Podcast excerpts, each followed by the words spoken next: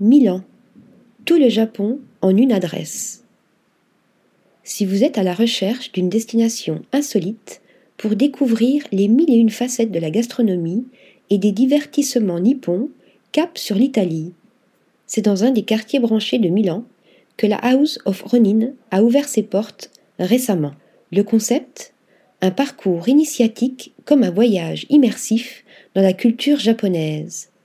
Dans cet édifice datant du début du siècle dernier, quatre étages proposent de découvrir des restaurants, des bars, des salles de karaoké ou encore un club privé. Quatre étages pour embrasser le meilleur de la culture orientale en une seule soirée. Depuis les baos servis à la taverne du rez-de-chaussée jusqu'aux sushis d'exception destinés à huit chanceux seulement, en passant par les cocktails de Madame Cheng sur fond de musique endiablée, apprêtez-vous à vivre un moment inoubliable.